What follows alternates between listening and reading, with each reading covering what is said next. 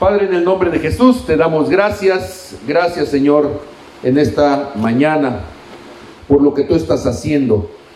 Porque tú, Señor, en cada uno de nosotros tienes un propósito. Y aunque lo hemos dicho tantas veces, tus propósitos no son complicados. No entendemos muchas veces lo que tú quieres hablar. Pero, Señor, que nosotros podamos ver y entender el propósito que tú tienes en nuestras vidas y que al verlo y al entenderlo podamos llevarlo a cabo, podamos, Señor, promoverlo y que se convierta, Señor, en una fuerte ancla de esperanza para todos nosotros, en el nombre de Jesús. Amén, amén y amén. Voy a comenzar con un estilo de predicación que cuando doy clases de hermenéutica esto se llama un sermón hilativo que cuando uno se va poniendo viejo se pone más difícil porque uno pierde el hilo de las cosas. Pero sermón hilativo significa que voy a ir llevando una escritura y voy a ir hablando conforme estoy señalando esta escritura. Está muy fácil este, este capítulo para aprendérselo porque es Juan 11. Y Juan 11, verso 1, comienza con un Jesús regresando a casa de unos amigos. Jesús volviendo a Betania porque hay alguien, que es Lázaro, que le avisaron días antes que estaba enfermo y que parece que el mensaje no le hubiera llegado, pero sí le llegó. Y Jesús, cuando le dijeron que su amigo Lázaro estaba enfermo, en lugar de salir corriendo a Betania, lo que hizo fue, siguió predicando y sus amigos dijeron, bueno, pues seguramente cuando le dijeron que estaba malo, pues él piensa que no. Y es hasta el momento en donde él sabe que Lázaro ha muerto cuando viene de regreso. Esta mañana yo quiero enfocar tu atención en dos relojes diferentes. El primer reloj es el reloj que usamos los seres humanos ¿Cuántos de ustedes han medido el tiempo en segundos o en milisegundos en algún momento? Cuando alguien va a una competencia y van a los corredores de 100 metros, utilizan un reloj especial que se llama cronómetro. La palabra cronos es la palabra griega para medir el tiempo, pero es el tiempo desde la visión humana. De hecho, cuando usted saca un calendario, usted lo que está haciendo es cronometrar el tiempo. Y el tiempo nosotros lo medimos en la, vez, la cantidad de veces que la Tierra le da vueltas al Sol y decimos que eso es un año, la cantidad de veces que la Tierra gira sobre su propio eje y decimos que eso es un día, y a eso lo dividimos entonces entre 24, y esa es una hora, y cada hora la dividimos entre 60 y eso es un minuto. Y cada minuto lo dividimos entre 60 y ese es un segundo. Y saben ustedes que esa división del tiempo no es la manera en que Dios la hizo, ni siquiera el pueblo de Israel. Esa es la manera en que lo hicieron los caldeos. ¿Quién lo hizo? Los caldeos. Los caldeos también inventaron el caldo de pollo, ¿sí? Por eso, ah, no, no es cierto, ok. Pero sí inventaron el cero. Y sí y se dieron cuenta entonces de muchas cuestiones que son importantísimas en las matemáticas. Ellos fueron los que dividieron el círculo en 360 partes iguales, porque la numeración de los caldeos, la base de la numeración era el número 60. Imagínese usted. Y entonces desarrollaron una habilidad para los números. Oiga, si usted tiene que ir contando de 60 en 60 a fuercitas, ¿sí? Y los caldeos entonces separaron el día en 24 horas, que son cuatro partes de a 6. Acuérdense que ellos contaban con la base del 60. Y cada parte la dividieron en 60 porque ellos contaban de 60 en 60 y le llamaron minuto y cada minuto lo dividieron en 60 porque ellos contaban de 60 en 60. ¿Ya queda claro? Y entonces así miden su tiempo los seres humanos? Lo cronometrizan.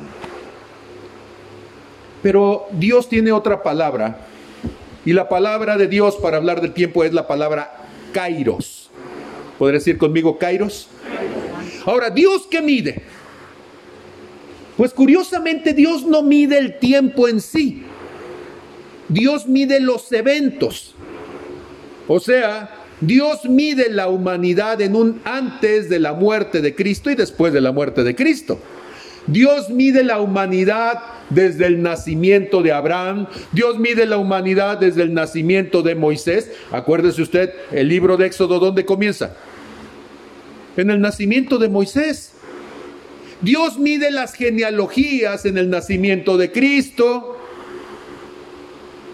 Y uno dice, son los eventos los que marcan los tiempos espirituales. ¿Puede decir conmigo, son los eventos los que marcan los tiempos espirituales? Y entonces Dios no está pensando en el tiempo, Dios está pensando en el evento. Y nosotros, si queremos ir sincrónicos, ah caray, sincrónicos es la palabra sin que significa junto, zoom en griego, cronos, tiempo, si nosotros quisiéramos ir en los mismos tiempos de Dios, o sea, pegaditos a lo que Dios va haciendo, en los mismos momentos, tendríamos que tomar las mismas referencias, o sea, las circunstancias. A Dios no le interesa qué día era el día en que naciste. A Dios lo que le interesa es que ese día es tu año cero. Y ese día, a partir de allí, si era lunes, martes, miércoles, ¿cuántos de ustedes saben en qué día nacieron? ¿Sí saben? A ver, ¿qué día de la semana era Bonnie? Sábado. Sábado.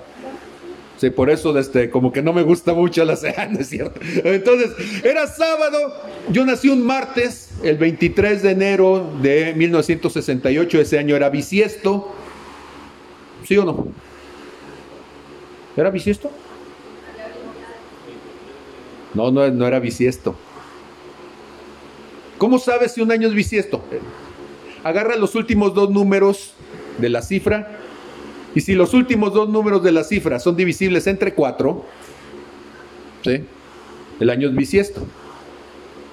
Por ejemplo, 27 no. ¿Cuál sería el último para que fuera? ¿Sería 24? ¿Sí? ¿O sería 28? Porque 6 por 4 son 24. ¿Sí? O 6 por 7, 42 no tiene. No. Entonces, 6 por 4, 24. O 4 por 6, 24, 4 por 7, 28, 4 por 8, 32. Los últimos dos números tú los divides entre 4 y si te da residuo cero, es bisiesto. ¿Y eso para qué lo digo? Bueno, nada más para que usted lo aprenda también. Y es importante porque Jesús nació en el año cero de nuestro tiempo, o cuando menos, dicho desde la manera de Dios, todo comenzó a contar desde el nacimiento de Jesús pero no fue el evento más importante en el mundo espiritual. ¿Cuál es el evento más importante en la historia? No solamente de la humanidad, sino de toda la creación. ¿Cuál es el evento más importante? La muerte de Jesús. El derramamiento de la sangre de Jesús es el evento más importante. No solamente en lo natural, porque la gente ni se acuerda, en lo espiritual. Es el momento en donde el pecado es sellado, donde el poder de las tinieblas es destruido, donde se marcan los tiempos desde el Espíritu. ¿Va conmigo? Y entonces nosotros tenemos que aprender a ver eventos. Y desde se me fue el de la computadora, pero entonces vamos a ver eventos. Estoy en Juan capítulo 11, ¿sí? verso 1, y ya les dije que Jesús le avisaron acerca de Lázaro y Jesús andaba en otro lado. Y entonces dice, estaba entonces enfermo uno llamado Lázaro de Betania, vamos a la historia, la aldea de María y de Marta, hermanas de Lázaro. María, cuyo hermano Lázaro estaba enfermo, fue la que ungió al Señor con perfume y le enjugó los pies con sus cabellos. ¿Se acuerdan ustedes de esa historia? En casa de un fariseo llamado Simón, leproso por cierto, Jesús había sido invitado para agasajarlo. No, no es cierto, lo había invitado el otro para estarlo preguntando y sopesando y juzgando. Todavía ni lo sentaba a la mesa y ya lo estaba criticando. Lo vemos en el pasaje. No le dio agua para lavarle los pies, no lo saludó, llegó como si hubiera sido alguien extraño. Y esta mujer, en medio de todo el montón de gente que se metió, esta mujer llega y con sus lágrimas empieza a limpiarle los pies y como no trae con qué secar, agarra el cabello y con eso se lo seca. ¿Y qué estaba diciendo Simón el fariseo? Si este hombre supiera quién es esta mujer y el tipo de persona que es, dice, ni permitiría que la tocara, ¿sí? ¿Quién era esa mujer? Era una prostituta. No le dé miedo decirlo, está en el diccionario. Y si usted fuera argentino, ni siquiera le daría pena decir que era una. En México se van a, rasgar las vestiduras. Pero escúcheme, el lenguaje no es grosero. Los que son groseras son las personas. Y entonces todo el mundo lo dice, pero cuando se trata de hablarlo como lo habla la gente, todo el mundo se espanta aunque lo piensa. Entonces, la palabra técnica, prostituta, que en, el, en, los términos del sector salud se dicen sexo servidoras para que nadie se sienta ofendido. Lo cierto es que era una puta. Y así lo diría un español o así lo diría un argentino. Pues el problema con esto es que él no está viendo el adjetivo, él está viendo a la persona. Jesús está viendo a una mujer en qué necesidad no sabemos, en qué circunstancia no sabemos. Lo que sí sabemos es que para poderse ir a trabajar en Jerusalén, ella vivía, imagínese usted, ella vivía en Betania. Estaba a una distancia de 60 estadios. ¿Sí? Hemos dicho que un estadio son 400 metros. Y entonces me ayuda multiplicando 60 por 400, 6 por 4, 24, con 3 ceros son 24 mil metros.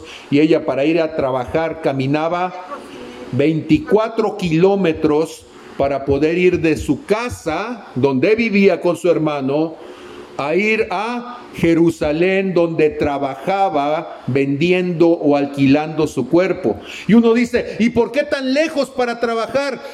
Porque probablemente a 24 kilómetros la gente de Betania no sabía que ella iba allá y allá se cambiaba y se descambiaba y allá cobraba y ella venía y probablemente se cambiaba de ropas y se volvía la mujer de pueblo que los demás decían, pues ¿a dónde fue? a visitar un pariente rico por allá, sí.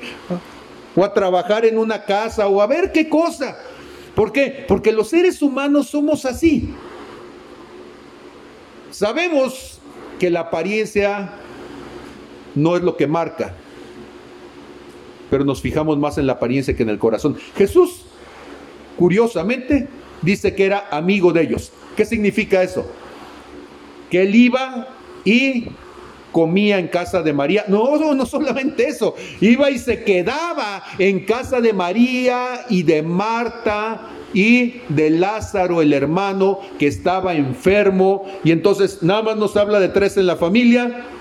Uno está enfermo, tan enfermo que no puede trabajar y está a punto de morir otra que es prostituta y que trabaja de noche y tiene que dormir de día y además para trabajar camina 24 kilómetros y regresa caminando 24 kilómetros.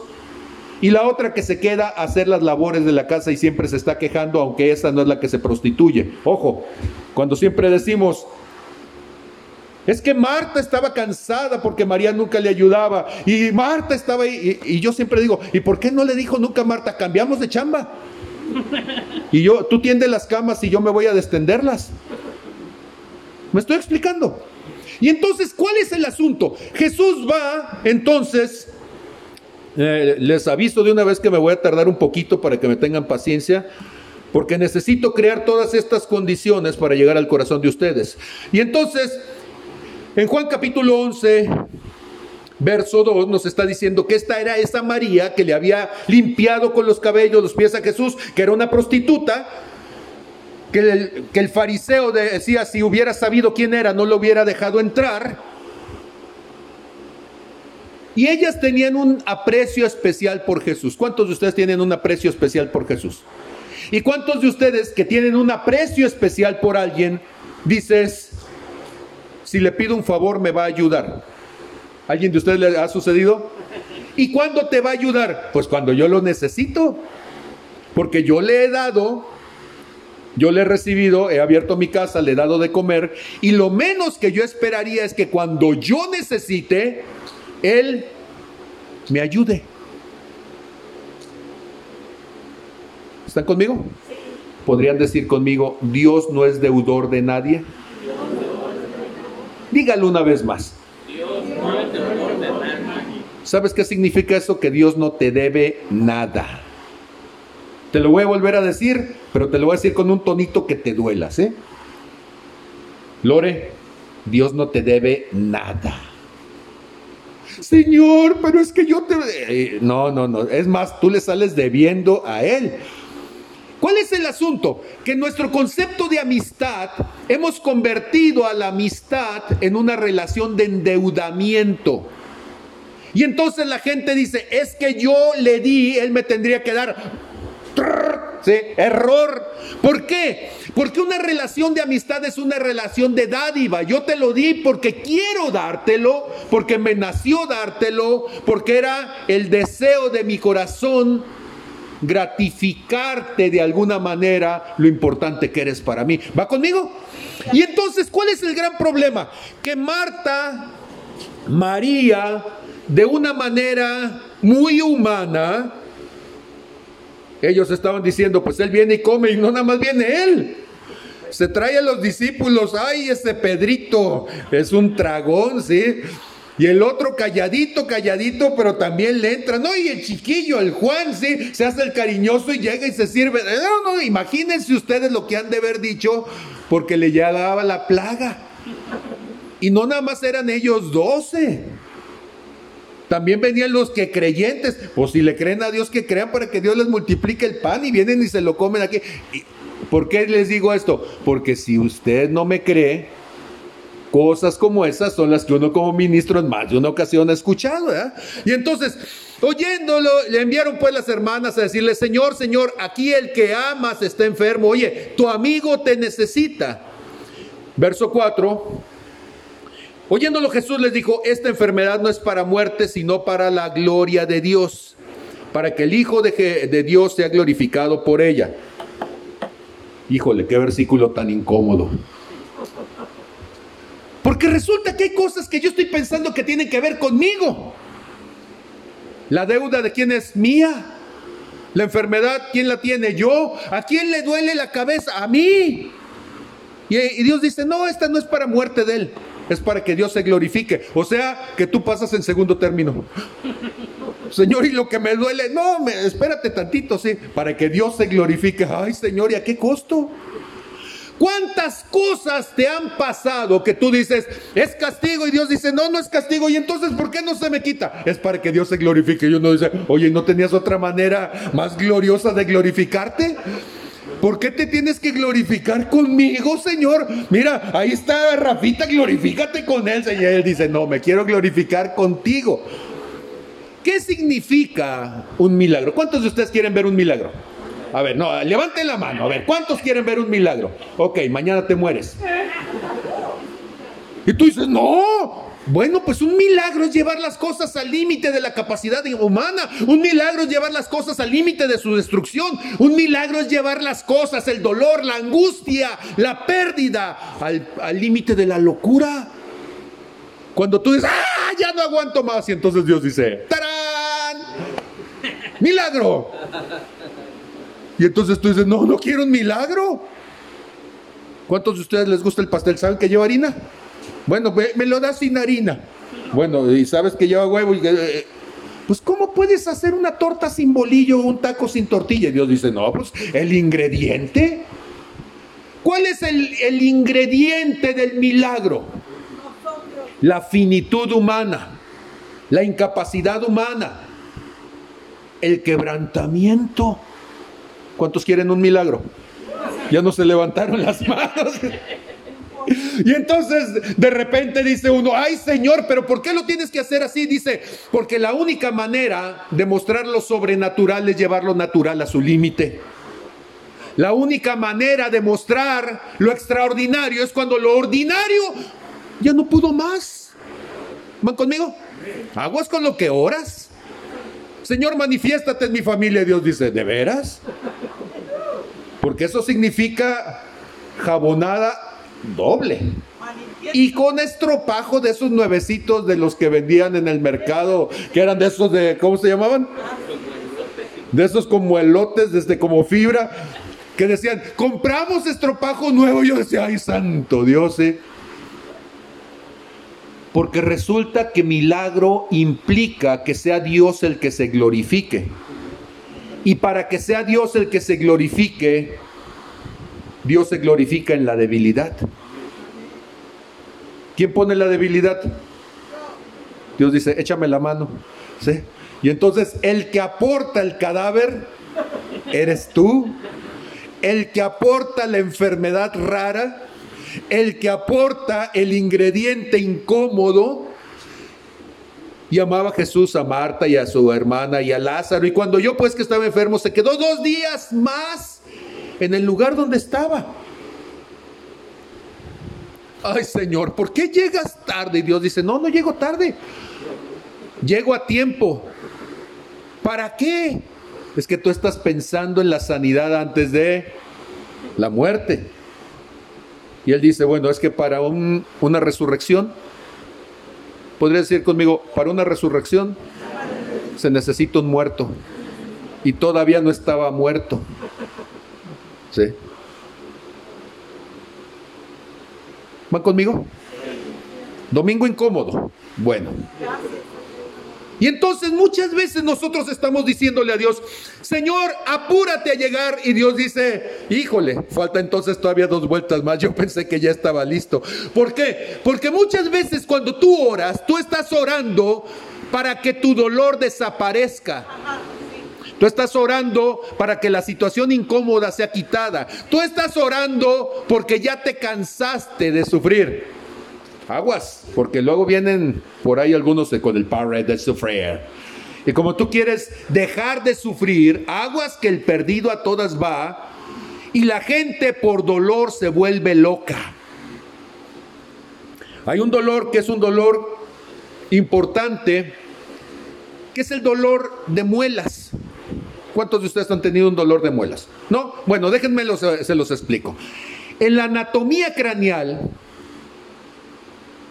el trigémino, que es un músculo, se inserta en mandíbula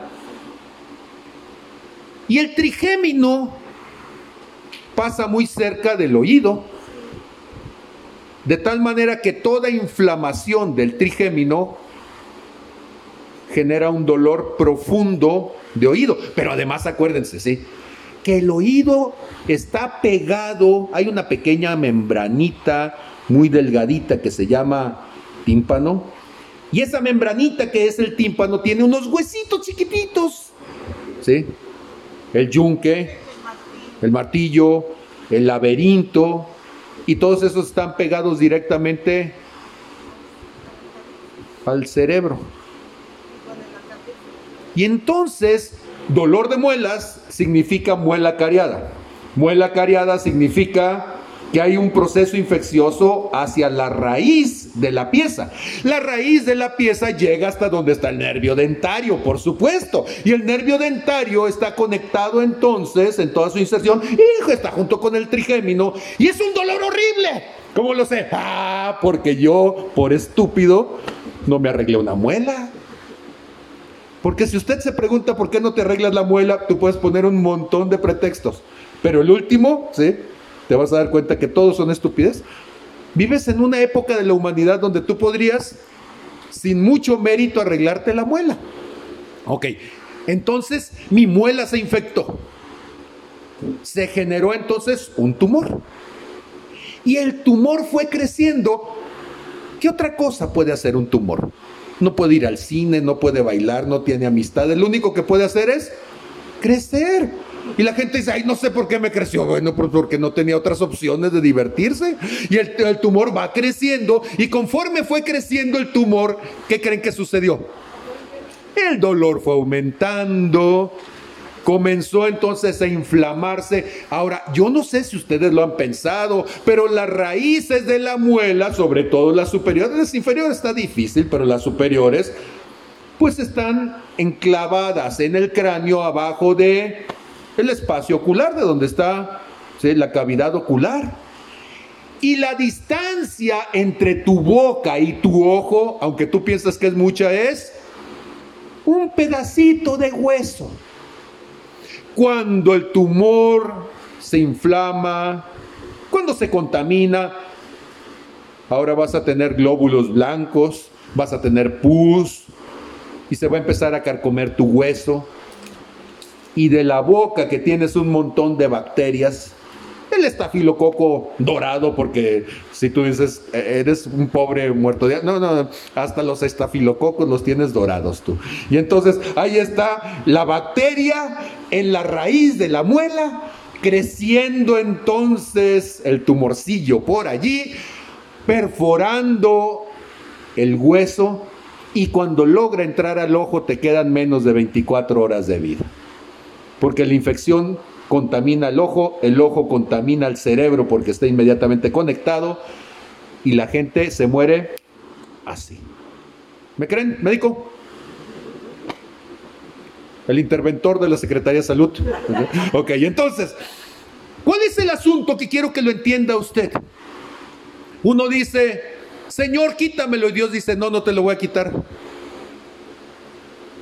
Y uno dice, Señor, seas malo. No, porque saben ustedes una cosa, y es que la sabiduría curiosamente está asociada con el dolor.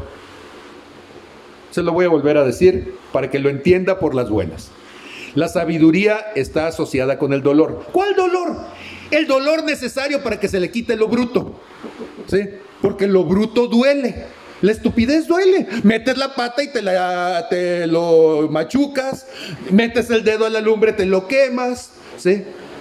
Vas y te metes con el perro que no deberías, le jalas la cola al gato y te rasguña. Y después de una arrastrada, te vuelves sabio. ¿Qué significa? Ya se te junta la familia y ya dices, ya no quiero que me duela. Y la gente dice, mira cómo cambió. Se volvió sabio, pues oye, después de la arrastrada. ¿Cuántas pamplonadas se necesita para saber que ponerte delante de un toro es una estupidez? Algunos, sí, necesitaron dos o tres. Otros con ver la arrastrada de otro dijeron, no, no me le pongo el toro enfrente. ¿Me estoy explicando? Y entonces a veces nosotros le decimos a Dios, Señor, ven pronto, te necesito. Y Él dice, no, no me necesitas todavía. Señor, pero es que estoy sufriendo. Y Él dice, no tanto, todavía. Siempre cuento una historia que, que es una historia que me gusta mucho. Y es la historia de un hombre que tenía un perro. Algunos ya la han escuchado. Y ese perro se costaba debajo de la ventana y siempre estaba el perro ahí rascándose toda la noche, gimiendo toda la noche debajo de su ventana. La esposa todos los días, ay, quita ese perro de allí, mira nada más cómo huele el perro. Y entonces el hombre, pues le daba, pues no sé, era su perro. Y él dice, ya sé qué voy a hacer. Y compra unos rosales espinosos y los pone entonces un jardincito debajo de la ventana para que entonces den florecitas y además que las espinas le piquen al perro. Y él dice, si le pican al perro, el perro ya no se va a quedar. Pero ese era el lugar del perro. ¿Y qué hizo el perro? Fue y se echó arriba de los rosales con las espinas y se movía. ¡Ah, ah, ah, y estaba chille y chille porque entonces ahora le picaban las espinas. Pero escúchame, hay espinas que son suficientes para hacerte estar chillando, pero no demasiado para obligarte a que te muevas. Y hay gente que está así, chille y chille de una situación, pero no se sale del espinal. Y ahí está, llora y llora. Bueno, eh, acá estábamos hablando de Marta y de María, ¿verdad? Que era otra cosa. Van a decir, es que se distrae mucho este hombre. Bueno, un poquito. Y entonces resulta que Jesús, en lugar de ir a donde le estaban hablando, les dice a los discípulos, vamos a Judea otra vez, estoy en Juan 11.7, y le dijeron entonces los discípulos, maestro, ahora procuraban los judíos apedrearte y otra vez vas allá, Señor, mira, te vas a ir a meter en un problema con los judíos, te quieren matar. Y en casa de Marta y María siempre nos chiquean. Además, ahorita su hermano está enfermo, Señor. Vamos a Betania. Y Jesús le dijo, ¿no tiene el día 12 horas? Es como decir, no son dos más dos, cuatro, que no entiendes cómo es la lógica de estas cosas. El que anda de día no tropieza porque ve la luz de este mundo, pero el que anda de noche tropieza porque no hay luz en él. Las respuestas de Jesús siempre son bien raras. Jesús les dice, ¿estás tapado qué? ¿Que no, no, no te ha resplandecido? ¿No entiendes las cosas espirituales? ¿Que no te das cuenta que si haces las cosas fuera de la manera de Dios, vas a andar en tinieblas y te vas a andar tropezando? ¿Qué significa ser espiritualmente maduro? Hacer las cosas a la manera de Dios. A ver, ¿qué significa ser espiritualmente maduro? Y van a decir, ay, no es cierto, es una mala interpretación del pastor, porque el pastor con eso, que es de rancho, siempre está diciendo rancheradas. Bueno, ¿se acuerdan ustedes cuando el Señor Jesús se encuentra con Pablo a las puertas de Damasco? ¿Qué le dice? Saulo, Saulo, ¿por qué me persigues? Dura cosa estar pateando un clavo, dar de cosas contra un aguijón, estar pateando un clavo. Le dice, Pablo, ¿por qué eres tan menso? A ver, si usted se encuentra en una persona en la calle descalza y hay una tabla con un clavo y le está pateando y pateando, ¿ustedes qué dirían? ¡Ay, qué inteligente! ¿Eso es lo que dirían? Dirían, pues qué menso. ¿Cuántas cosas nosotros en la manera en que la hacemos le estamos dando cosas a un aguijón, pateando un clavo, haciendo las cosas en la manera equivocada? Y los discípulos le están diciendo al Señor Jesús, Señor, es más fácil, mira, vámonos por lo fácil en lugar de hacer esto. Y el Señor Jesús dice, no, yo tengo que ir a predicar allá, aunque me quieren apedrear. Pero aquel se está enfermo, tú no te preocupes por el enfermo, pregúntale a Dios. A ver, ¿cuál es la respuesta? a ver otra vez, pregúntale a Dios. Dígalo conmigo una última vez. Señor, es tiempo que yo salga de esta gripa. Pregúntale a Dios. Una de las personas que se salvó del día 11 de septiembre se tardó en salir de su casa por una tontería. ¿Qué quieren ustedes una tontería? A ver, díganme una tontería de cuando vas a, vas a viajar y de esas tonterías que pasan. Se te olvidaron las llaves. Se te olvidaron las llaves. No sabes dónde dejaste el boleto. Lo habías dejado aquí, lo dejaste en otro lado. ¿sí? Otra tontería. Tenías que hacer una llamada y no te respondieron. Y hablaste el del taxi y no llegaba el del taxi. Una de esas cosas que tú dices irrelevantes. Se tardó en una tontería. Él ya iba enojado porque iba a perder el avión. Se sube al taxi. El taxi se tarda. Va enojado porque va a perder el avión. Llega al aeropuerto. ¿Y saben qué sucedió? Se perdió el avión. Y él está enojado, molesto porque había perdido el avión hasta que después ve las noticias y el vuelo en el que iba a ir se estrelló en la Torre Gemela. Pregunta, ¿cuántas veces tú te enojas por una tontería y Dios te dice, yo estaba evitando de todas las maneras posibles que llegaras al avión? ¿Sí? Y tú estás molesto porque Dios no está en el mismo tiempo. Pregúntale a Dios, Señor, ¿qué quieres? Quiero que no vayas. Y en lugar de estar haciendo berriche, pues quédate. ¿Me estoy explicando? Entonces, dice el Señor Jesús, nuestro amigo Lázaro duerme. Juan 11:11. 11. Nuestro amigo Lázaro, ¿qué cosa? Duerme. Era el tercer día que le habían avisado, ya había muerto.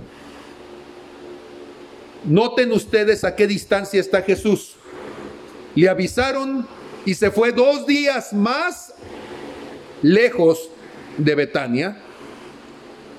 Cuando le avisan que el amigo está enfermo, en lugar de ir a ver al amigo, se va más lejos Y cuando ya está a tres días de camino, dice, Lázaro ya duerme, voy a ir a despertarle. O sea, hace que sin GPS y sin celular, Jesús sí sabía lo que estaba pasando. ¿Cuántos de ustedes dicen, es que quizá es porque no oré? Quizá esto que voy a decir va a romper la doctrina de muchos, pero antes de que tú ores, Dios ya sabe qué te está pasando. Antes de que tú nacieras, Él ya sabía que iba a estar pasando. La oración no es para cambiar a Dios, es para cambiarte a ti. Porque el del problema nunca ha sido Dios. Digo, no sé si esto va a romper tu corazón, pero de veras, el del problema nunca ha sido Dios. El problema somos nosotros. Y Dios quiere que oremos para que nos pongamos de acuerdo con Él. No para que le digamos a Él cuáles son nuestras fantásticas alternativas para resolver tu situación. Señor, ¿qué debo de hacer? No qué debes de hacer tú. ¿Qué debo de hacer yo? ¿Qué quieres lograr tú, Señor? ¿Cuál es la parte que me toca a mí? ¿Cuáles son las cuestiones de actitud que yo debería de cambiar? ¿Van conmigo? Ok, y entonces ellos dijeron, bueno, si, si duerme, sanará. Pero Jesús decía esto de la muerte de Lázaro y ellos pensaban que hablaba de reposar del sueño. Y entonces Jesús les dijo claramente, ah, ¿cómo ustedes no entienden, gente? Pues, Lázaro ya se murió. ¿Saben? A mí me gusta mucho Jesús. Porque hay días en donde yo amanezco con cargo de conciencia. Trato de ser lo más diplomático posible. Y a veces la diplomacia no funciona. Y hay días en donde Dios dice, ya deja la diplomacia. Y volteo y le digo, te estoy diciendo que tal cosa. ¿Te he dicho a ti cosas así? Y ya se la digo y el otro pela los ojos. Y yo me voy a mi casa y me voy sintiéndome bien miserable. ¿sí? Y Dios dice, oye, ¿cómo te tardaste en llegar? Le diste vueltas y vueltas y vueltas para que te entendiera. Y a veces Dios no queriendo lastimarnos y decirnos las cosas duras, porque somos nosotros de acerrín, somos nosotros de mazapán. Y Dios dice, oye, pues cuidando el corazón del nene, mira que el nene es un monstruito. Y a veces nosotros necesitamos que Dios nos diga por lo claro, ya, vaquetón, ya, deje de hacer berrinche y póngase bien. ¿Me estoy explicando? Claro que esto no le estoy diciendo para aquí, es para alguien que me está viendo en esa pantalla de... Muy bien. Y entonces, Jesús le dijo, Lázaro ha muerto. Y aparte, verso 15, y me alegro por ustedes de no haber estado allí para que crean. Pues vamos por él. Jesús está hablando de la muerte de alguien y dice, y estoy contento. Señor, qué cruel eres. No, estoy contento para que vean ustedes, para que se den cuenta ustedes, porque, ojo, resulta que cuando Jesús está diciendo estas cosas, Jesús ya va rumbo a su muerte después de o sea, no estoy hablando de que ya en ese momento muere. Estoy hablando de que Jesús ya le queda muy claro que su tiempo está contado. El problema no es que me vaya, créanme, y se lo digo como amigo y en santa paz. El gran problema de quienes somos líderes es pensar, y si el día de mañana yo me muero, ¿quién está en posición de tomar el lugar en lo que Dios quiere? O sea, si el día de mañana yo me enfermo, ¿quién va a sacar las sillas? Si el día de mañana yo no estoy, ¿quién va a poner la bocina? Por eso, aunque uno siempre lo está diciendo, no todo el mundo está, escuchando. ¿Me explico? Sí. ¿Quién escucha? Pues yo me doy cuenta el domingo en la mañana. pues sí, porque todo el mundo puede decir amén, gloria a Dios, aleluya. Pero hasta que tú ves que alguien toma la responsabilidad de algo, tú dices, en esa área, yo sé que Bonnie se va a hacer cargo de los niños. Y yo ya ni siquiera estoy pensando qué va a pasar con los niños. ¿Por qué?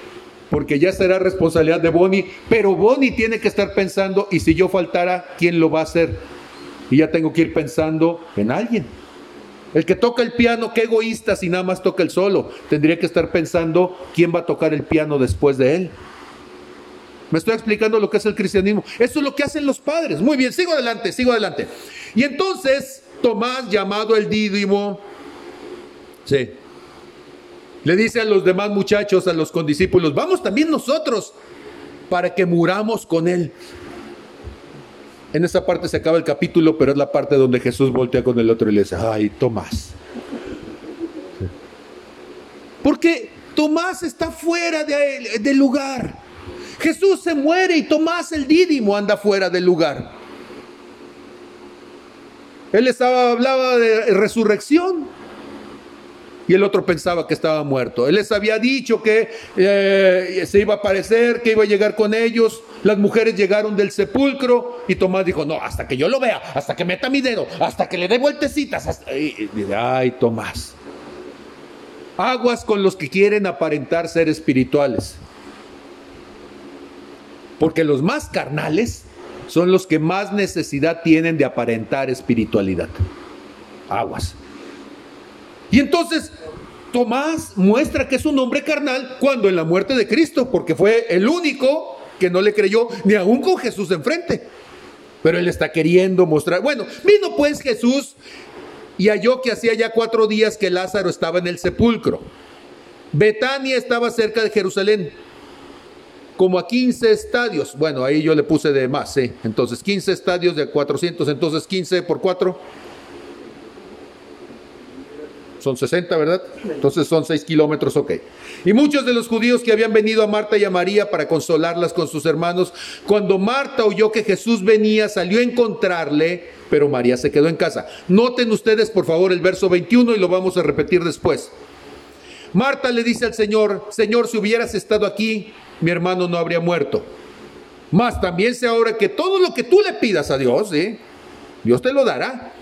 Jesús le dijo, tu hermano resucitará. Y Marta le dijo, yo sé que resucitará en la resurrección, en el día de los muertos. O sea, pues sí, esa doctrina ya me la sé. O sea, allá en el cielo, allá en el cielo, allá en el cielo no habrá tristeza, no habrá más llanto ni más dolor. Y cuando estemos los redimidos allá en el cielo, adoraremos al Señor. Pero, pero eso es allá. ¿Sabes que hay mucha gente que tiene fe para el más allá? Allá. Pero aquí no, aquí nos toca sufrir.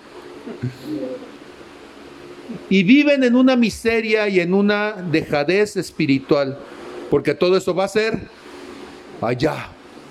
¿Podrías decir conmigo, la fe en Jesucristo es para el más acá? A ver, ¿cómo?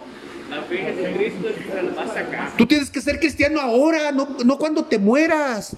Cuando te mueras capaz que ni fuiste. Tienes que ser cristiano ahora, tienes que creerle ahora, tienes que creer las verdades y las promesas de Dios ahora. Y Jesús le dice, yo soy la resurrección y la vida y el que cree en mí, aunque esté muerto, morirá. Juan 11:25 nos gusta a todos. Juan 11:26, y aquel que vive y cree en mí, no morirá eternamente. ¿Crees esto? Y dice ella, Sí, Señor, yo he creído que tú eres el Cristo, el Hijo de Dios que has venido al mundo. Y habiendo dicho esto, fue y le llamó a María su hermana, diciéndole, ándale, ya me regañaron a mí, ahora ve tú. Diciéndole el secreto, el maestro está aquí y te llama. ¿De veras la había llamado? ¿De veras le dijo, háblale a tu hermana y dile que ya llegué? ¿Así había dicho? Y entonces cuando yo leo este pasaje digo, ¿y por qué se lo manda? Por eso digo que ella le había regañado a ella, pero ella era tan compartida. Porque hay muchos hermanos que siempre quieren, ay, que Dios te bendiga como me bendijo a mí. A mí me sonó, te lo predico el domingo. ¿Y cuántas veces no hacemos eso? Pasamos el golpe. Y María entonces está allá adentro y sale, ya se lo había cuchileado, ¿sí? Y ahí va ella y cuando lo oyó se levantó de prisa y vino a él. Jesús eh, dice todavía no entraba en la aldea, o sea, estaba fuera de la aldea, sino que estaba en el lugar donde Marta le había encontrado. Y entonces los judíos que estaban en casa con ella, ¿sí? Y la consolaban, cuando vieron que María se había levantado de prisa y había salido, ándale, ahí va toda la bola con Jesús. Y la siguieron y dijeron, va al sepulcro a llorar allí. María cuando llegó donde estaba Jesús, al verle, se postró a sus pies diciéndole, otra vez, misma oración. Significa, cuando dos gentes dicen lo mismo, ¿qué significa? Pues que han hablado del tema, estaban de acuerdo, las dos ya habían estado diciendo, si Jesús hubiera estado aquí, pues sí, pero no estuvo. Y tan cuate que se decía él, sí, sobre todo cuando se sentaba y tú le decías, otro platito, don Jesús, sí. Porque allí es cuando tú te empiezas a acordar de todas las cosas que tú dices que las diste por amor y sin esperar nada a cambio. Porque si no estuvieras esperando nada a cambio cuando la diste, no estarías tan amargado. Sí. Porque la amargura es el resultado de una expectativa no lograda. Ah, caray. Te la voy a volver a decir para que te la memorices. ¿Qué es la amargura? El resultado de una expectativa no lograda.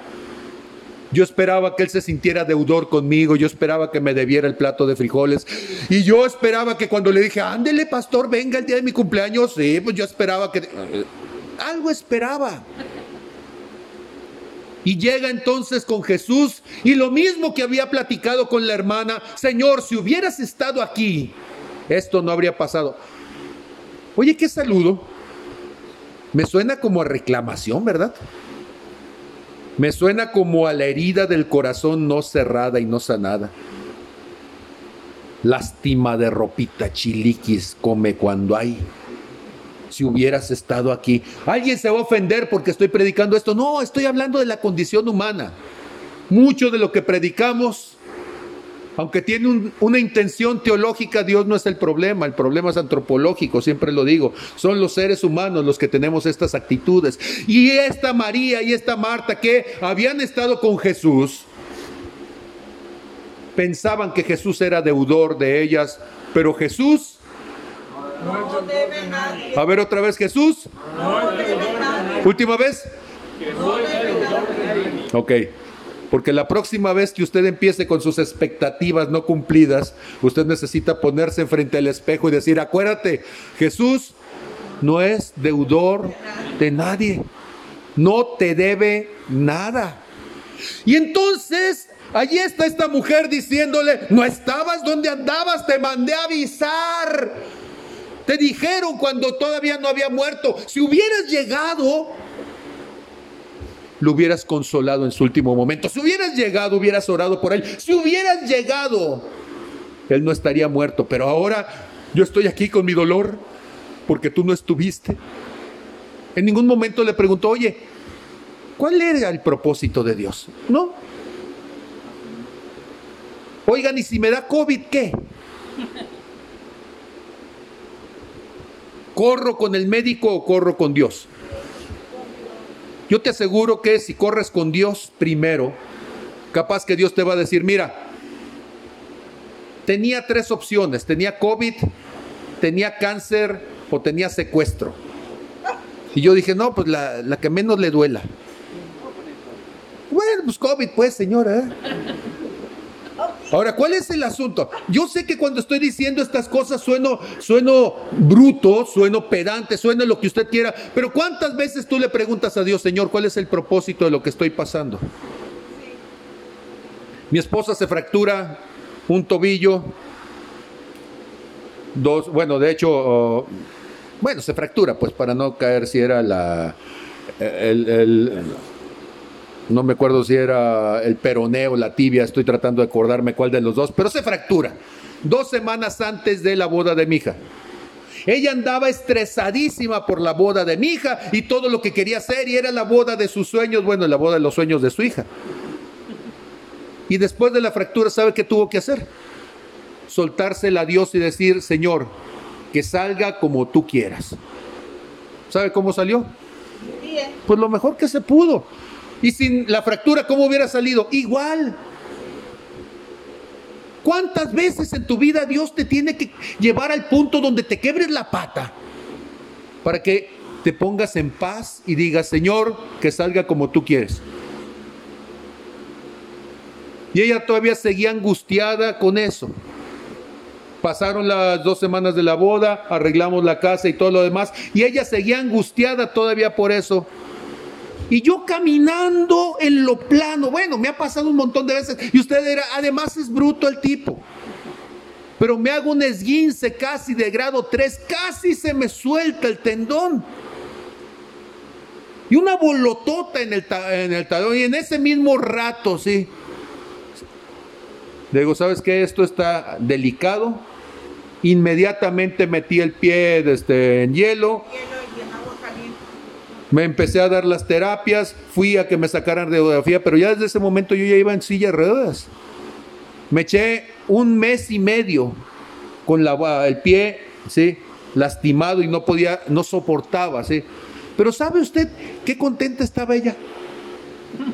Ya no era la única que andaba en silla de ruedas, ya no se sentía desde sola y miserable. Entonces, todo ese tiempo yo empecé a jugar co- competencias de silla de ruedas con ella. Luego empecé a mostrarle que no estaba difícil, sí, que tú puedes andar de reversa también, sí. Y entonces le empecé a mostrar cómo darle vueltas. a la- Y ya no era, no es que tú no sabes, a ti no te duele.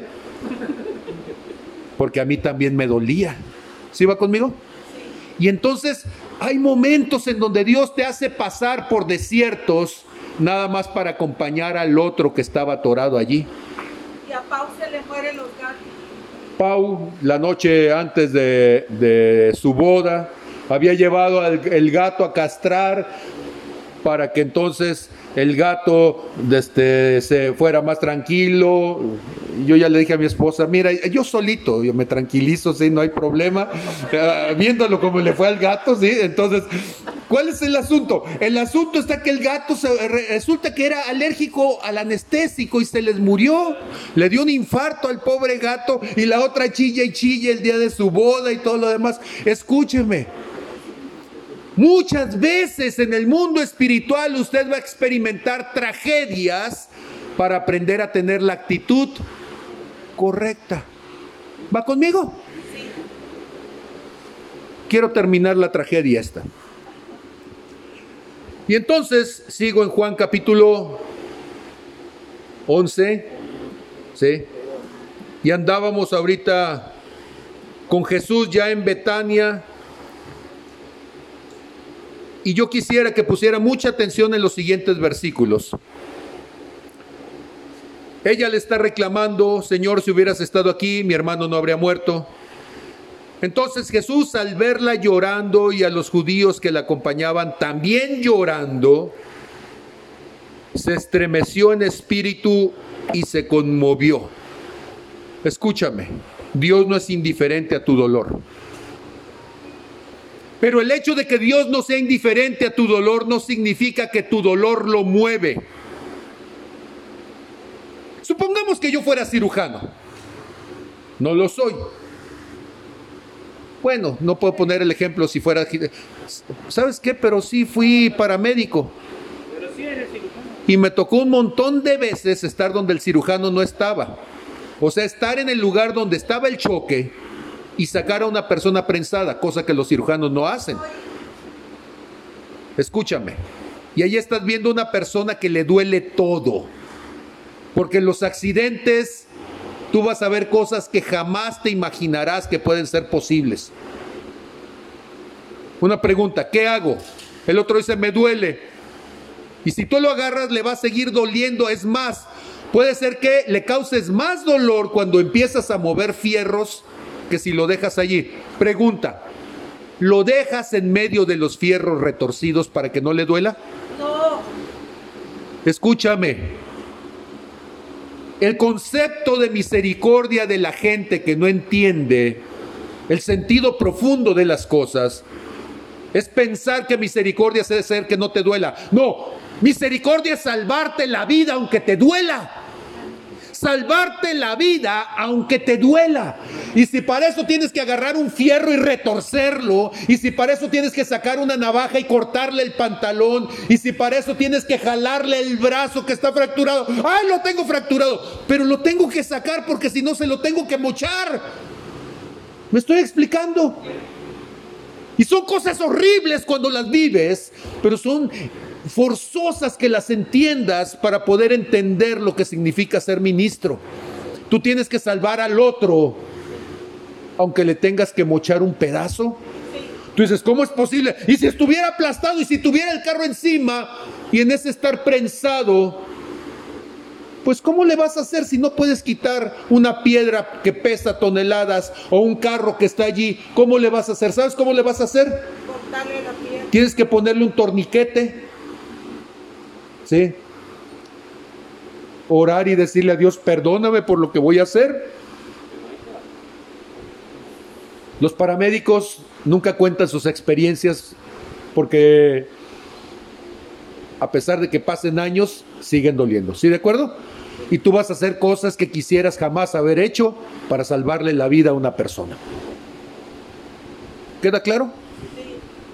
Jesús está allí, le está viendo que está llorando, todos están llorando. Aquello es, es un hecatombe emocional. Y Jesús también está llorando, le duele lo que está sucediendo. Pero escúchame, una cosa es que no te duela y otra cosa muy diferente es que no sea necesario que suceda. Y hay cosas que son necesarias que sucedan para poder salvar no una vida, sino una generación. Tú quieres un milagro, déjame decirte, los milagros son horribles. Pregúntale a Jairo cuando su hija era la muerta. Él hubiera dicho, preferiría no haber pasado el milagro. Pregúntale a Marta y a María cuando el que está muerto es su hermano, el amado. Y ellas están allí dudando de Jesús, reclamándole a Dios. Imagínate a qué punto tiene que llegar la condición humana, que ahora el enemigo es Jesús, el que llegó tarde, el que se, el que se olvidó del amigo, el mal amigo, el perverso, el aprovechado. Y, y le está diciendo entonces, Señor, si hubieras estado, Jesús está allí en espíritu y conmovido. Le dice, ¿dónde le pusieron? No veo la tumba. ¿Dónde está? Y él dice, Señor, ven y ve. Versículo más corto de toda la Biblia. Juan 11:35. Jesús lloró. Es el más corto y el más horrible. Porque tú jamás te podrías pensar que el Todopoderoso está llorando. Porque el chiquillo llora de hambre, o llora de desesperación, llora de sueño. Si tú te pones a pensar Toda la gente que llora, llora por necesidad. Llora porque te apachurraron el dedo. Llora porque te hicieron mala cara. Lloras porque te engañó con otra. Lloras porque te sientes ofendido. Lloras por lo que tú quieres y sientes por tu necesidad. Pero Dios no tiene esa necesidad ni le duele el dedo. ¿Por qué está llorando? Porque es distinto llorar cuando tú ves sufrir al que amas. quiero preguntarte, ¿cuántas veces Dios ha llegado a tu casa y tú dices, Señor, no te escucho, dime algo, y Dios no habla porque está llorando?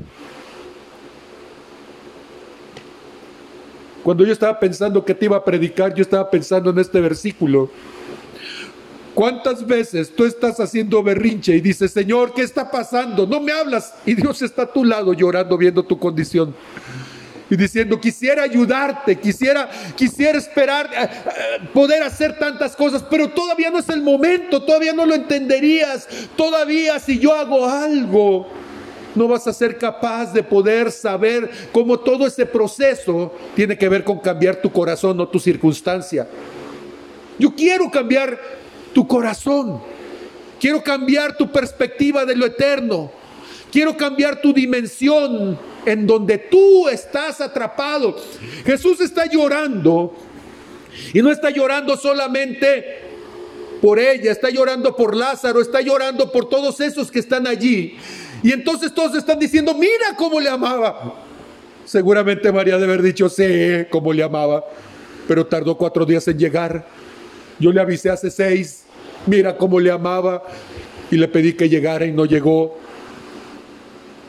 porque el llanto siempre tiene dudas, porque el llanto siempre tiene reclamaciones, porque el llanto siempre tiene esa insatisfacción. Señor, te lo llevaste, lo deberías haber dejado. Y si hubieras visto lo que seguía después de ese haberle dejado, ¿lo hubieras querido? O ¿cuántas veces nosotros no sabemos qué está pasando más allá? Y algunos dijeron, ojo, vean el verso 37, disfrútenlo. Verso 37. Y algunos de ellos dijeron, no podía este que abrió los ojos al ciego haber hecho que también Lázaro no muriera. Y a veces nosotros estamos aún en los sepelios diciendo, ah, pero si Dios hubiera estado, si Dios hubiera querido. Déjame decirte, el maldito no es Dios. Dios es el que se lleva siempre la tacha, la recriminación. Dios es el que se lleva siempre la condenación. Dios es el que siempre hacemos ver como culpable cuando no entendemos lo que está pasando. Jesús profundamente conmovido en el verso 38 viene otra, o- dice otra vez, viene al sepulcro, era una cueva y tenía una piedra puesta encima. Pregunta, ¿cuántos de ustedes creen en la resurrección? ¿De veras creen en la resurrección? ¿De veras sí? ¿Las hermanas de Marta creerían en la resurrección? No es cierto, no me mientan. Porque si tú metes a una persona en una cueva, le pones una piedra, lo amarras de las manos, lo amarras de los pies, ¿tú no crees en la resurrección? Tú metes al otro porque crees que está muerto. ¿Y si no está muerto qué? Porque hay una enfermedad antiquísima que se llama catalepsia. ¿Han oído hablar de la catalepsia? La catalepsia es prima hermana de la epilepsia. ¿Cómo que es prima hermana? Lepsis viene de, lep- bueno, lepsis, lepto es agarrar algo, tomarlo. A ver, ¿qué es lepsis? Tomarlo. Epi, arriba, superior. Y entonces la epilepsia le pusieron así, porque cuando la persona empezaba con la epilepsia, decían, los espíritus de lo alto vinieron sobre él, y por eso la persona está moviéndose así, porque lo agarraron los de arriba. ¿Sí? Fíjese usted cómo las palabras tienen hasta algo chusco, algo eh, sarcástico. Entonces, ¿por qué se azotó en el suelo y por qué empezó a temblar? Porque lo agarraron. Epi, el de arriba, lo agarró. Y ahí lo sacude, ¿sí? Pero cata es lo de abajo. Y el otro, catalepsia, ¿qué significa? Que lo jalaron de abajo y está como muerto pero no está muerto, ni andaba de parranda y dejó el cuerpo. Y entonces agarran a la persona cataléptica, dicen está muerto, le tratan de tomar el pulso, no se le siente. Y entonces, ¿qué hacemos con el cataléptico? Lo sepultan, lo metes a una caja y cierras la caja. ¿Y qué si la persona despierta? No me crean a mí, bueno, vayan a Guanajuato y hay una momia que cuando la sacaron lo que encontraron era que el sarcófago donde estaba, el ataúd donde estaba, estaba todo rasguñado porque la persona no estaba muerta, tuvo un ataque cataléptico y la persona estaba viva, aunque sin señales de vida, y lo enterraron cataléptico, despertó Joaquín Pardavé y el Pablo Cancino, no, no, a mí déjeme tres días, que se va a podrir, no le hace, dele chance al cuerpo, dele chance al cuerpo. No, quiero ser, quiero ser franco con ustedes, la gente dice, yo creo en la resurrección, pero no es cierto, porque a las tres horas de muerto preparas el cadáver. ¿Qué significa preparar el cadáver? Que lo van a abrir, le van a sacar vísceras, le van a extraer todos los fluidos, le van a coser la boca, en ocasiones les hacen trepanación de cráneo, le, le, van a cortar, le van a cortar el hueso, van a abrir para sacar cerebro, y ahora sí le van a entregar a usted un castecarón que no hieda. Y después de eso le dicen al pastor, pastor, ore a ver si Dios lo levanta. Pues a menos que quieras tener a Frankenstein en tu casa. Le ponemos dos tornillos en el pescuezo y ahora sí, te saca de pobre sí, si lo llevas al circo. ¿Qué sería creer en la resurrección?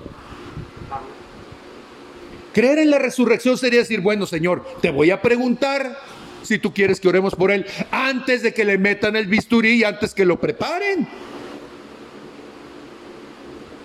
Pero nosotros siempre decimos una cosa, pero en la práctica hacemos la otra. Porque decimos, yo creo que Dios puede hacer algo, pero por si acaso ya tengo el plan B acá listo. ¿sí? Yo creo que Dios puede ayudar, pero por si las dudas. Y les digo que estamos como la gente de rancho. Traemos el cinturón trincado, pero no vaya a ser, también me pongo tirantes. ¿sí? Por si uno no funciona, ahí está el otro. Siempre tenemos la llave maestra y siempre tenemos la rueda de refacción. Me estoy explicando lo que intento decir. Eso no es fe, o cuando menos no es la fe de decir, Señor, ¿Qué voy a hacer? Ahora escúcheme, yo no estoy diciendo que mi cuerpo no lo prepare, es más, para evitar que usted ore por mí, me vaya a resucitar porque tenga la fe. Yo ya cumplí mi faena cuando me muera. ¿Sí? Me lleva a incinerar. Y luego ya que me haya incinerado, ¿sí? Ciernen las cenizas y la mete en un reloj y ahí le pone para que siga chambeando yo. ¿sí? Ahora, ¿cuál es la idea? La idea además de burlarnos de todo esto, ¿sí? Es entender que el problema es que nosotros, en lugar de preguntarle a Dios, Señor, ¿qué es lo que quieres hacer? Señor, ¿qué quieres hacer? En lugar de eso, nosotros estamos con nuestras propias ideas de lo que nosotros queremos que Dios haga. Verso 39, por favor. Y entonces Jesús les dice, quiten la piedra. Marta, la hermana del que ya había muerto, le dice, Señor, ya hiede, porque ya es de cuatro días. Señor, ya perdiste tu oportunidad. No llegaste cuando tenías que llegar, lo siento. Aquí la gente se sana antes o se deja descansar después. Sí.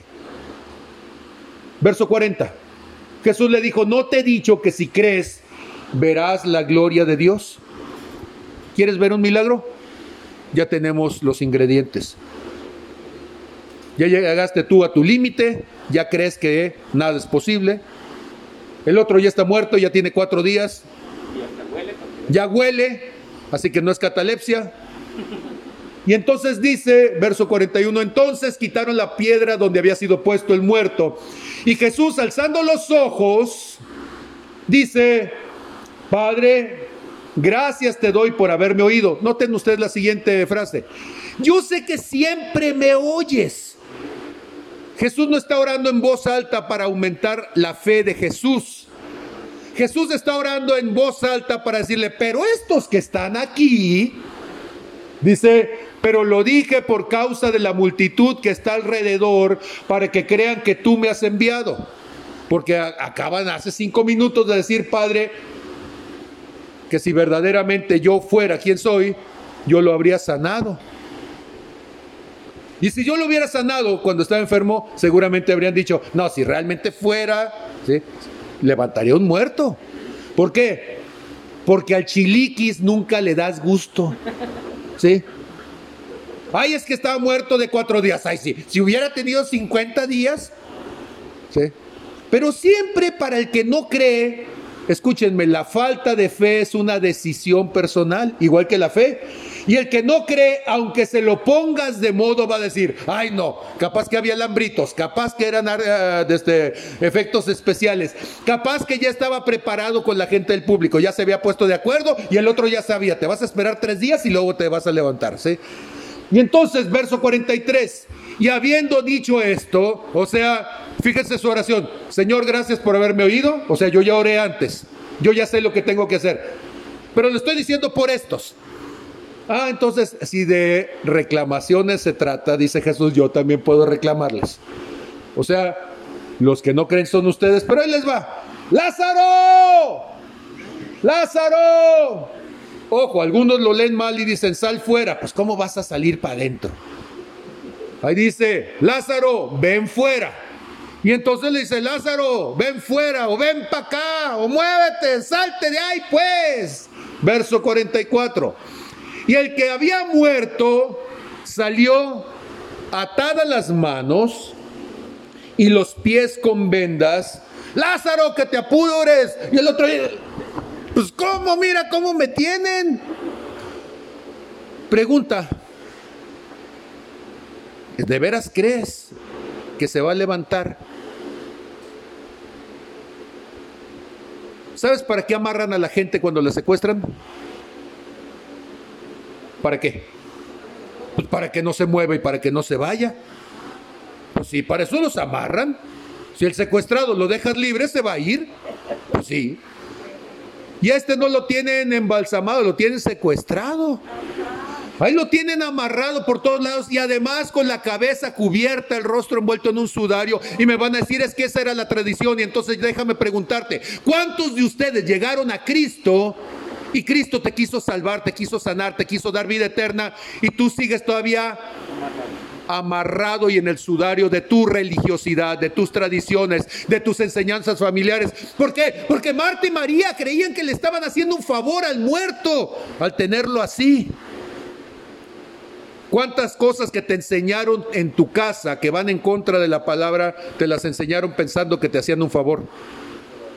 ¿Cuántas cosas que te enseñaron como doctrina, el Señor ya te resucitó y tú sigues como gusano parado, brinque y brinque por la vida, ¿sí? dando tumbos por todos lados porque sigues amarrado? Y hay cristianos que tienen el síndrome del gusano de pie. No ven a dónde van porque tienen la cabeza tapada. No pueden agarrar ni las bendiciones que tienen enfrente porque tienen las manos amarradas. No pueden dar un paso en la vida porque tienen los pies amarrados. Y ahí los ves nomás, ¿eh? moviéndose. Parece que hacen mucho y no hacen nada porque están como gusanos. Dios no te salvó para que vivas como gusano. Dios te salvó para que seas desatado, liberado que puedas abrir los ojos y ver, que puedas desamarrarte de las manos y tocar, que puedas desamarrarte de los pies y caminar. Y entonces Jesús les dice a los demás, desátenle, di conmigo, desátenle. desátenle. A ver otra vez.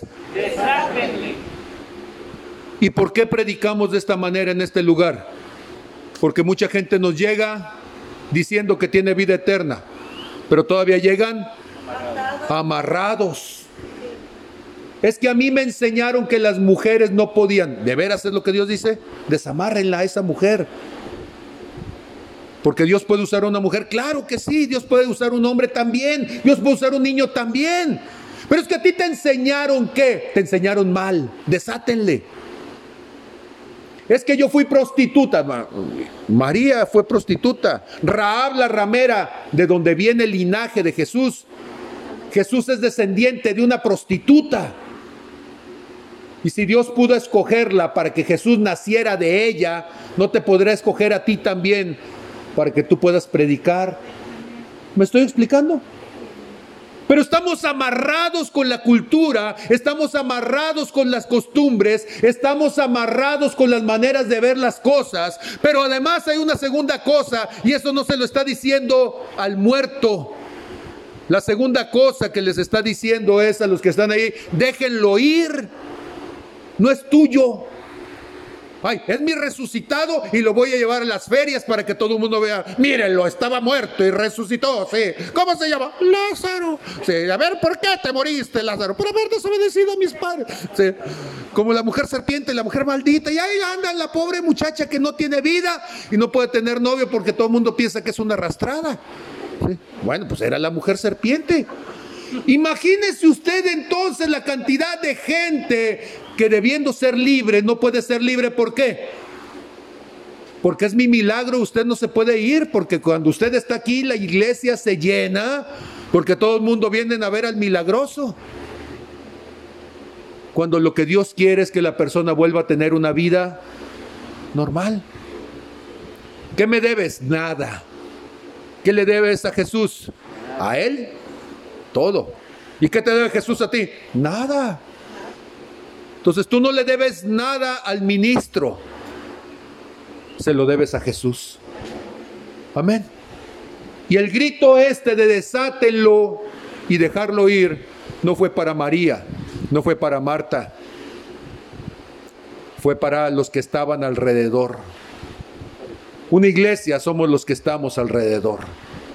Y tenemos que ayudar a desatarte. Tenemos que ayudar a levantarte, tenemos que ayudar a que entiendas qué fue lo que sucedió. Dios te sacó del sepulcro, Dios te sacó de la muerte, Dios te sacó de la miseria espiritual, Dios te sacó del engaño, Dios te sacó de la falsedad, Dios te sacó de la autoconmiseración, Dios te sacó del espíritu de víctima. Desátate. Ya deja las vestiduras esas. Halloween es una vez al año y no es de Dios. No pidas dulce o truco. Conviértete a Cristo. ¿Van conmigo? Amén. Pues no sé si están muy emocionados como yo. En esta mañana entonces yo quisiera que tú entendieras una cosa. Jeremías 29:11 dice el Señor, porque yo sé los pensamientos que tengo acerca de ti. Pensamientos de bien y no de mal, para darte el fin de lo que tú esperas, de lo que tú anhelas. Dios no te resucitó y Dios no te levantó para llenar el lugar de nadie. Dios te resucitó para llenar el cielo, que es la casa de Él. Para llenar tu vida de vida eterna, porque Él es tu Padre. Dios no te resucita para que tú te conviertas en esclavo o en monigote de nadie. Dios te rescata para que te conviertas en hijo y colaborador de Él. Y necesitamos regresar a ese cristianismo. Es tiempo de desatar nuestras ataduras. Es tiempo de soltar la mortaja y empezar a vestirnos de vida, de gozo, del Espíritu Santo. Amén. ¿Podrían inclinar su rostro y permitirme orar por ustedes? Padre, en el nombre de Jesús, Señor, te doy gracias. Gracias, Señor, por tu amor y tu misericordia. Gracias, Señor, por lo que tú haces en cada uno de mis hermanos. Gracias, Señor, porque en medio de todas estas cosas, tú siempre, Señor, tienes cuidado de nosotros. Te doy gracias, Padre, porque tú no nos llamaste para quedarnos en la cueva. Tú no nos llamaste, Señor, para vivir en la miseria. Tú no nos llamaste, Señor, para vivir en la conmiseración en la victimización. Tú nos llamaste, Señor, para hacer luz y para resplandecer en medio de las naciones. Tú nos llamaste, Señor, para ser benditos, pero para bendecir, Señor, no para ufanarnos de nuestra propia condición espiritual. Tú nos llamaste, Señor, para llevar juntamente contigo el llamado y el ministerio de Jesús. Para traer bien a otros, para sanar a otros, para edificar a otros. Señor, este día yo estoy cerrando un ciclo espiritual. No queremos estar ya en la cueva. No queremos, Señor, estar atados esperando que tú vengas a cambiarnos las circunstancias, cuando a veces es a través de esas circunstancias que nosotros vamos a tener un cambio profundo en el espíritu. Señor, no cambies nuestras circunstancias, por favor, cambia nuestros corazones. Cámbianos a nosotros, Señor. Transfórmanos a la imagen y semejanza de Jesús. Señor, ayúdanos a ver que tú mides todas las cosas, todos los tiempos en tu kairos.